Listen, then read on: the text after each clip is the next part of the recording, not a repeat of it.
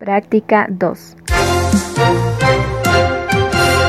Nelson Cox afirma, he hecho lo correcto.